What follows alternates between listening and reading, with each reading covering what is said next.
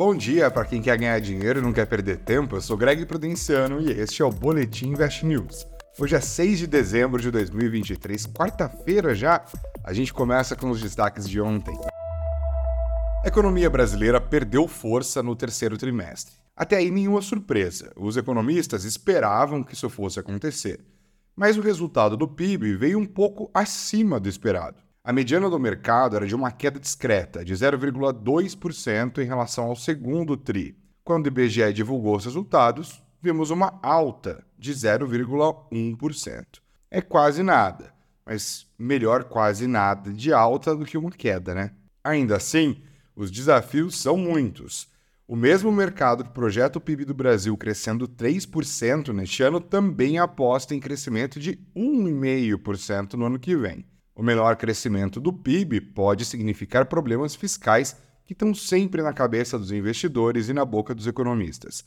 A arrecadação cai e todo mundo quer saber se o arcabouço fiscal de Haddad, que limita o crescimento das despesas, é de faz de conta ou é para valer. Mas, verdade seja dita, os números mostram que os pessimistas tiveram um ano ruim em 2023. O crescimento esperado para esse ano, lá em janeiro, estava abaixo de 1%, e agora não deve ficar distante dos 3%, como eu falei agora há pouco.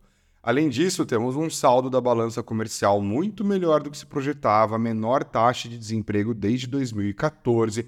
A inflação está sob controle e ainda há otimismo suficiente para alguns apostarem em Selic caindo em ritmo mais forte do que o meio ponto percentual a cada reunião do Copom, que é o ritmo que está sendo adotado agora.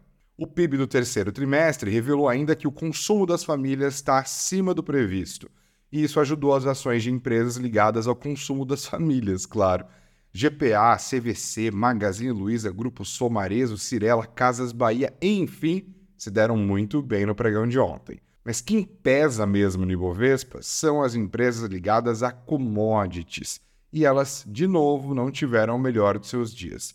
As quedas de Petrobras e Vale limitaram os ganhos do índice, que fechou a terça nos 126.903 pontos, depois de subir só 0,08%. Pouca coisa. Bora olhar para essa quarta, então? Na agenda desta quarta-feira está o relatório ADP sobre criação de vagas do setor privado dos Estados Unidos, além da balança comercial da maior economia do planeta. Hoje é dia de reunião do Conselho de Mercado Comum do Mercosul, com presença do ministro Fernando Haddad. Falando em América Latina, vale acompanhar o noticiário que envolve Venezuela e Guiana, tá?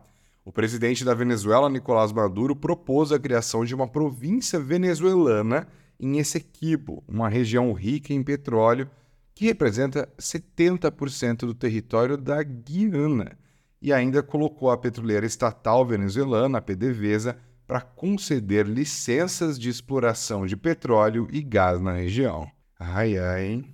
Agora as curtinhas. O último apaga-luz. O RH do Bradesco está trabalhando a pleno vapor neste final de ano. Primeiro veio o anúncio da troca de CEO, com Otávio de Lazari saindo para dar lugar a Marcelo Noronha. Depois, houve a renúncia de um vice-presidente e de uma diretora executiva, ambos alegando razões pessoais. E ontem, mais quatro diretores pediram o boné, todos falando também em questões pessoais. O Bradesco disse que ainda não tem substitutos para ninguém, nem para os dois que saíram na semana passada e nem para os quatro de ontem. Investidores estão atentos a essas movimentações e tentam entender se elas estão mesmo relacionadas à troca de comando. O Bradesco está tentando se reinventar para retomar a rentabilidade, que hoje está bem abaixo de concorrentes, antigos e novos. Família vende tudo. A Tegra Incorporadora e a construtora São José desembolsaram 370 milhões de reais por um terreno de 30 mil metros quadrados na orla da Barra da Tijuca, no Rio de Janeiro. Esse foi o maior negócio imobiliário no Rio dos últimos anos. As empresas vão levantar ali um condomínio de luxo. Esse terreno pertencia às filhas de Aloísio Faria, banqueiro falecido em 2020, fundador do Banco Alfa. Quando morreu aos 99 anos, ele tinha uma fortuna estimada pela Forbes em 1 bilhão e 700 milhões de dólares e os filhos começaram a vender esse patrimônio cerca de dois anos depois. O próprio Banco Alfa foi vendido ao Safra no ano passado por mais de um bilhão de reais. Depois, a família vendeu também para o Safra o Delta National Bank, com sede em Nova York. Na sequência, o terreno onde funcionavam o Hotel Transamérica e o Teatro Alfa foi vendido para um pool de empresas que, inclusive, tem o BTG Pactual entre elas. Sem relação. A primeira turma do Superior Tribunal Federal decidiu que, entre motoristas de aplicativo e as empresas que operam as plataformas, não há vínculo empregatício. A decisão vale para todas as plataformas, mas surgiu de um caso da Justiça do Trabalho de Minas Gerais que reconheceu o vínculo entre um motorista e a Cabify. Segue afundando. A Braskem foi multada em 72 milhões de reais por danos ambientais causados pelo risco de colapso da mina 18, na região de Mutange, em Maceió.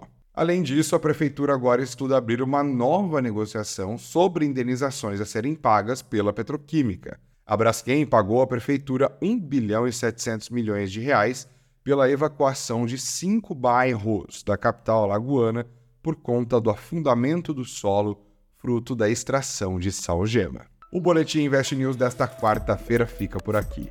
Um ótimo dia para você e muito dinheiro no bolso.